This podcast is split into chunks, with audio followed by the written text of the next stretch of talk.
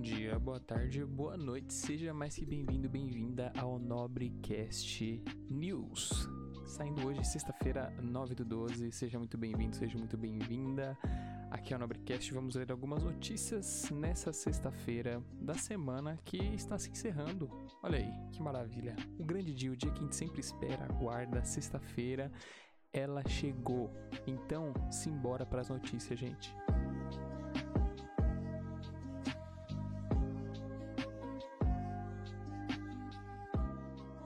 Antes mesmo da gente começar, aliás, os títulos das matérias que iremos dar uma volta hoje aqui no Nobrecast, primeiramente agradecer novamente a todo o público que vem acompanhando o podcast, que vem escutando tanto o Nobrecast News como o Nobrecast de edição de Copa do Mundo. Então, meus sinceros, muito obrigado de coração, isso ajuda demais a produção aqui do conteúdo e agradeço demais o feedback que venho recebendo de vocês para melhoria tanto do áudio como da produção, edição informações que a gente vem trazendo no live. Tudo bem? Então agora sim, chega de enrolação e bora para as matérias.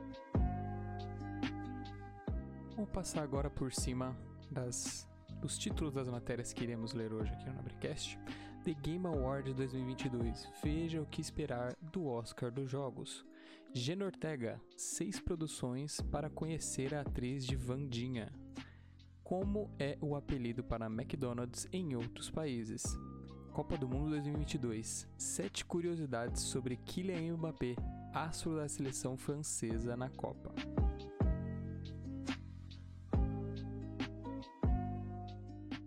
E você, novo por aqui? Já ouviu falar das lives do Nobre Conde que acontecem lá na Twitch? Não? Pois então agora você está sendo informado. Nós fazemos lives na Twitch de segunda, quarta e sexta-feira. De segunda e sexta-feira a partir das seis e meia e de quarta-feira a partir das sete e meia. E nos últimos dias do, do mês, no fim de semana, nós fazemos a live beneficente com o intuito de juntar uma graninha para o fim do ano a gente destinar esse dinheiro para alguma instituição de caridade para criança, adolescente ou até mesmo é recuperação de animais deixados na rua. Então, chega mais, passa na live, vamos conversar um pouco. A gente joga de tudo, conversa, dá risada, fala groselha, bobajada, não tem, não tem tempo ruim pra gente falar por lá, tá bom? Muito obrigado e seja muito bem-vindo novamente.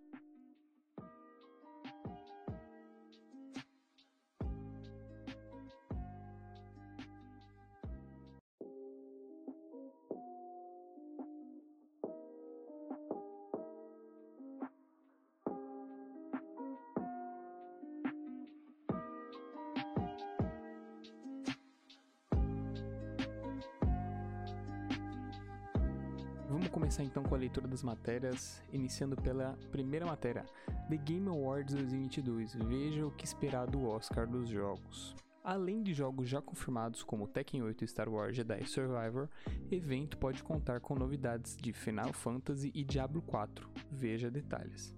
O The Game Awards 2022 é a nova edição do tradicional evento que premia os melhores jogos do ano em mais de 30 categorias. A cerimônia acontece em 8 de dezembro no Microsoft Theater em Los Angeles, mas terá transmissão ao vivo a partir das 9h30 horário de Brasília, em plataformas como Twitch e YouTube. Na categoria mais prestigiada de todas, Jogo do Ano, os títulos em disputa são Elden Ring, God of War Ragnarok, Horizon Forbidden West e A Plague Tale Requiem, Stray e Xenoblade Chronicles 3. A premissa do The Game Awards é celebrar o mundo dos videogames com performances ao vivo, anúncios e surpresas de grandes publicadoras, que dão um vislumbre dos jogos que chegam nos próximos anos. Por isso, vamos dar uma conferida no que a gente pode esperar para a premiação desse ano.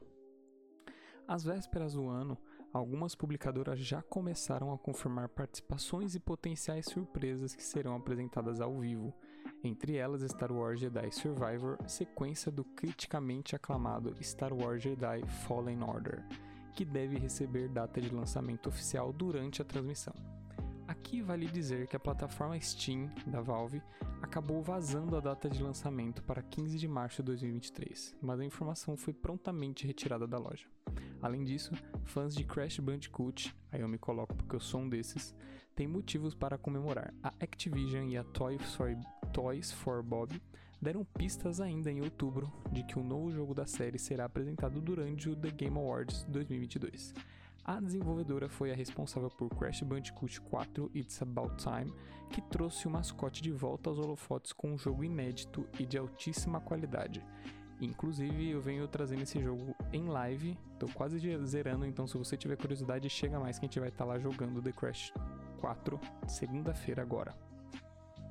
A, ba a Bandai Namco também confirmou que Tekken 8, anunciado durante o State of Play, o State of Play em setembro, receberá novidades, novidades durante o evento.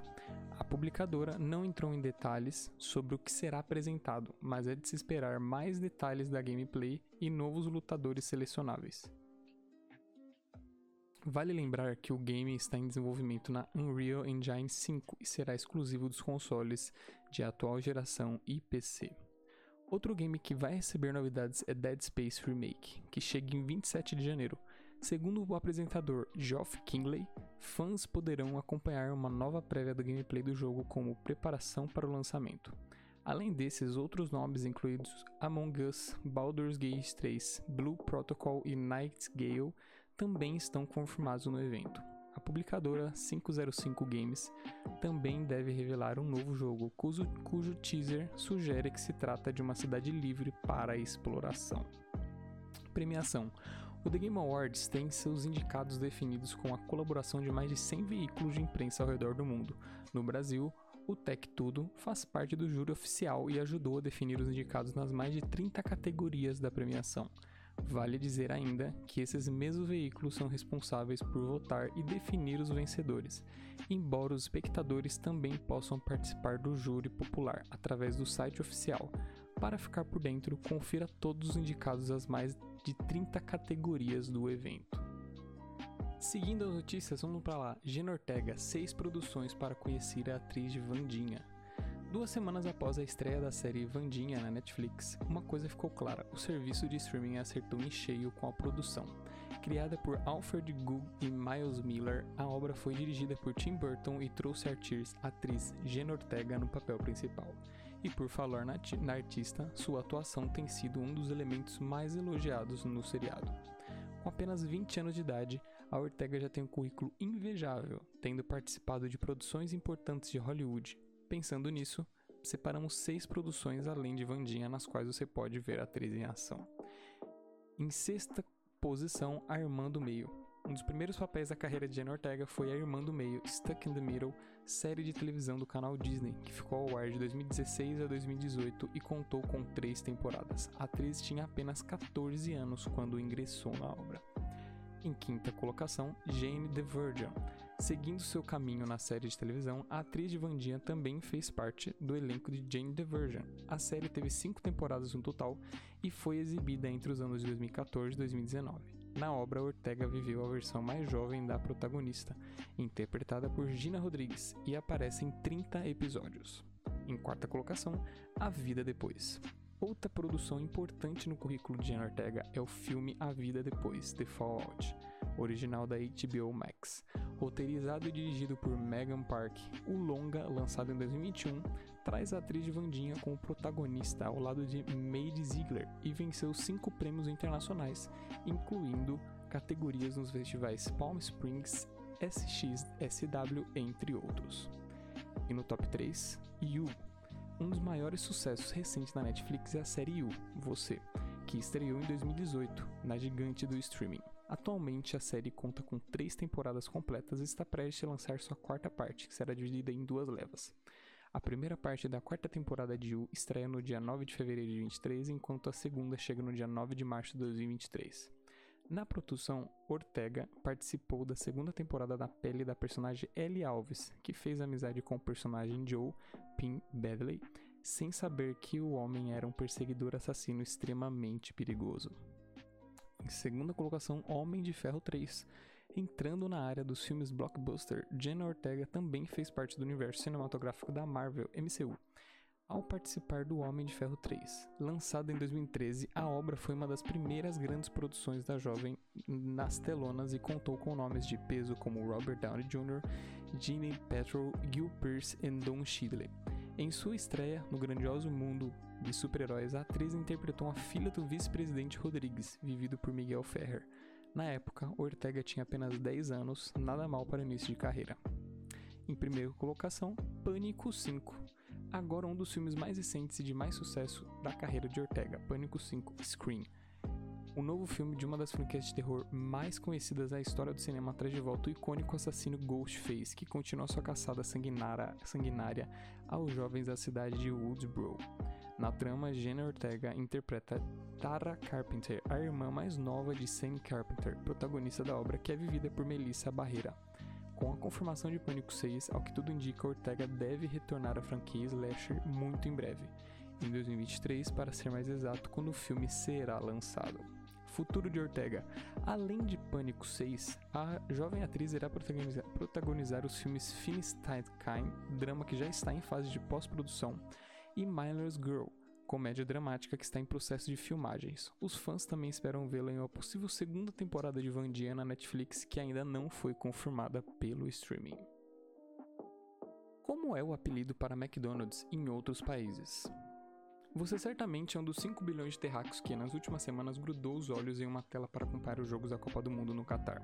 E não pode deixar de ver como é de se esperar as placas de publicidades que contornam os gramados gigantes entre os parceiros da FIFA e outros anunciantes, lá está ele, o onipresente McDonald's.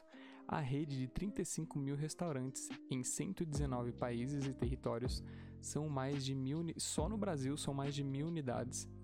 É a maior marca de fast food do planeta em valor de mercado. Por isso, Ronald McDonald quer falar com todo mundo quando faz propagandas que terão a visibilidade do maior campeonato de futebol que existe.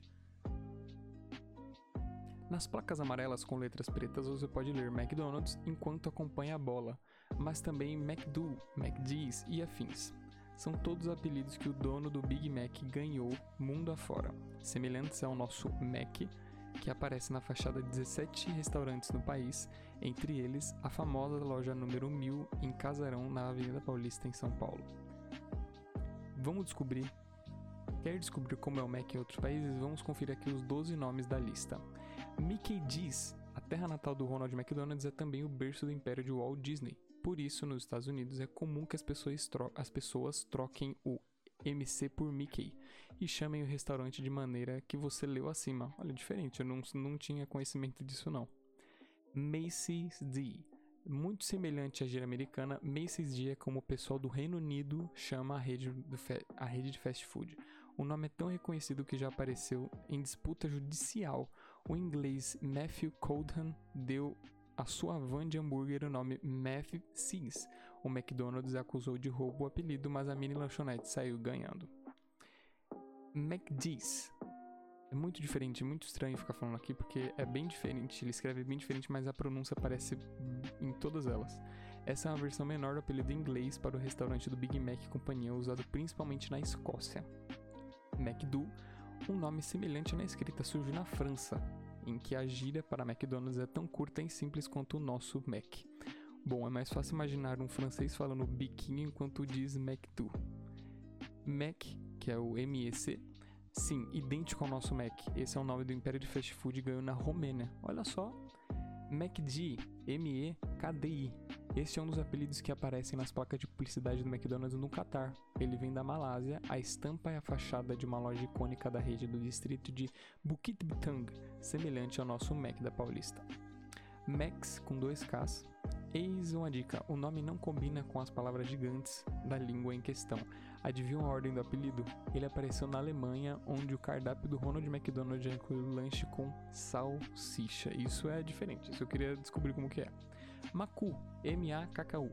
E por falar em cardápios diferentes no Japão, o Mac ou Maku é e por lá já lá existem cerca de 50 itens não encontrados no menu de outros países. Ki Outro apelido asiático para rede de fast food e, e parecido com o nome japonês é Ki, criado pelo pessoal de Hong Kong. Macas Sim, parece a gira de um paulistano inventaria, mas vem de outro lado do mundo. O nome para o McDonald's na Austrália. McDonald's é um nome simpático em espanhol que apareceu no México para referir ao pessoal do Big Mac, bem melhor do apelido criado em outros países da América do Norte que você vê a seguir. E por último, o McDix. Tirem as crianças da sala, pare de ouvir esse podcast, criança. Deixamos o pior para o final. Se você não conhece a palavra em inglês, nós explicamos de que na língua do tio Sam significa pênis, e na verdade uma palavra chula, e aparece sem mais nem menos nessa versão de Mac usada principalmente no Canadá. Essa última eu realmente não esperava. A gente encerra essa matéria com essa informação aleatória do Canadá.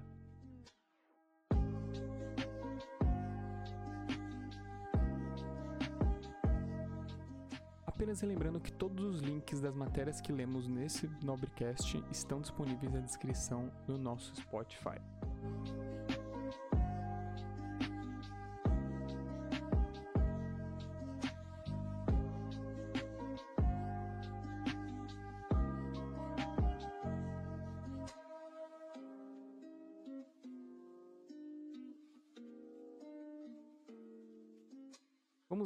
A recomendação da semana e eu deixo aqui com vocês o link no nosso próprio podcast da playlist Vibra Tropical.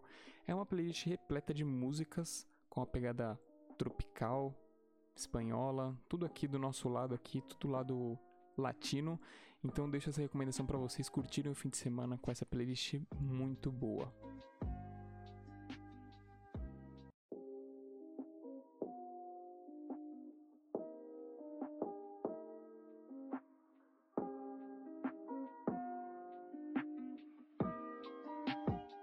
Finalizando aqui o podcast dessa semana, vamos lá. Caso queiram, caso tenham algum feedback, me enviem aqui na caixinha de perguntas do Spotify, lá na caixinha do Instagram quando eu publicar esse, quando eu publicar o podcast, caso tenha algum feedback ou alguma dica de melhoria de áudio, enfim. E com tudo isso, gente, eu só tenho a agradecer e desejo uma ótima sexta-feira um ótimo jogo a todos nós que vai acontecer daqui a pouquinho, meio-dia. Tenha um juízo a, entre, entre um pouquinho antes do jogo e depois do jogo, ou se você for encerrar a semana depois do jogo, aí juízo é só na segunda-feira, gente, tá certo? Fiquem bem, fiquem todos com saúde e a gente se vê no próximo podcast sobre Copa do Mundo, segunda-feira, falando sobre o Brasil ter avançado ou não para a semifinal. E assim espero que ele vai avançar tá certo? Muito obrigado, gente, e até o próximo Nobrecast. Fui!